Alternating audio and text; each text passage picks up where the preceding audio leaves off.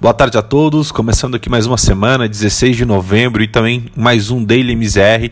Nessa segunda-feira tivemos um anúncio bastante positivo vindo do mercado internacional, né, com a Moderna divulgando ali os resultados de eficácia da sua vacina, que serviu ali como principal motor para que as bolsas lá fora, tanto nos Estados Unidos e na Europa, fechassem consistente altas, e aí naturalmente a bolsa brasileira também reagiu de forma bem positiva a esse noticiário. Lá fora, o anúncio de que a vacina da Moderna Moderna registrou uma eficácia de 94,5% em seu teste na terceira fase e desencadeou ali uma nova onda de otimismo dos investidores globais, né, que reforçaram de novo uma aposta em ativos ligados ao crescimento da economia, é, de olho ali no mundo pós-Covid em 2021. E aí com isso a gente viu tanto o S&P quanto o Dow Jones anotarem novas máximas históricas de fechamento e as bolsas europeias também tiveram ali mais uma sessão muito forte de ganho consistentes. Né?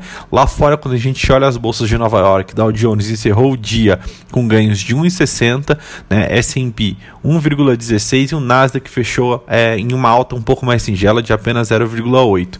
Na Europa, o Eurostock 600, principal indicador, avançou 1,18% né, para o maior nível desde fevereiro. Né? Então acho que mostra realmente é, como o mercado vem vendo de, de bons olhos, é, desculpa, com bons olhos essa questão de divulgação. Lembrando que na semana passada a gente teve a divulgação da vacina da Pfizer e essa semana a gente teve ali a da Moderna. É, a Moderna anunciou inclusive que sua vacina ela deve entrar com o pedido inicial né, e de autorização em relação ao FDA nos Estados Unidos, que é para que realmente essa vacina comece ou possa ser é, distribuída nos Estados Unidos aí e aí combatendo essa onda de, é, de novos casos que a gente vem observando tanto na Europa quanto nos Estados Unidos. E aí trazendo um pouco para o cenário brasileiro, né, é, o Bovespa também teve um dia bastante positivo, avançando ali, alcançando o seu maior patamar desde o início, início de março, né, muito pautado, ou seja, muito suportado suportado pela notícia da vacina, como a gente acabou de mencionar.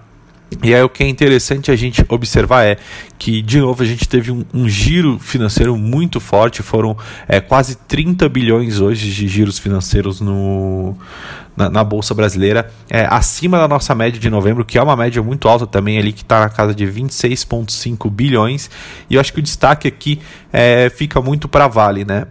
Que teve um giro de quase 6 bilhões. É, a ação hoje da Vale subiu 2,64 os papéis que já vinham ali em uma trajetória de alta desde a abertura ganharam força com o BNDES vendendo ali é, 40 milhões de ações e só o Morgan Stanley hoje sozinho comprou 25 milhões de papéis. Então realmente mostra que a Vale hoje teve um giro muito forte e isso muito também pautado é, por conta ali, dos indicadores econômicos da China que mostraram ali e ajudaram e puxaram na verdade a, valorização da empresa. É, outra movimento que a gente vê muito também é que os investidores saindo ali, né, fazendo uma troca de ações de, cres de crescimento, de growth, tanto da, de tecnologia quanto de comércio eletrônico, e migrando ali, né, para empresas é, mais cíclicas, né, de valor, como bancos, indústrias. Então, realmente você começa a ver esse giro nas carteiras. É, com isso, a, a, Bolsa Brasileira fechou em alta de 1,63 aos 106,430 pontos. É, então realmente mostra ali uma alta bastante positiva. E aí quando a gente vem para o câmbio, né, é, com o exterior mais positivo com, um, e com a divulgação da vacina, naturalmente o dólar teve um comportamento mais negativo em relação a diversas fronteiras. Né, então aí desde o início é, da manhã a gente viu a moeda americana perdendo terreno em relação a diversos outros países. Então tendo ali uma performance negativa. É, no encerramento hoje, a, moeda americana foi negociada em queda de 0,65, cotado aos R$ 5,43. E aí, no mesmo horário, o dólar cedia 1,5 em relação ao rublo russo e 0,59 é, em comparação ao peso mexicano. Então, realmente mostrando ali uma certa é, queda, um, cer um, certo movimento alinhado com os demais países da moeda americana.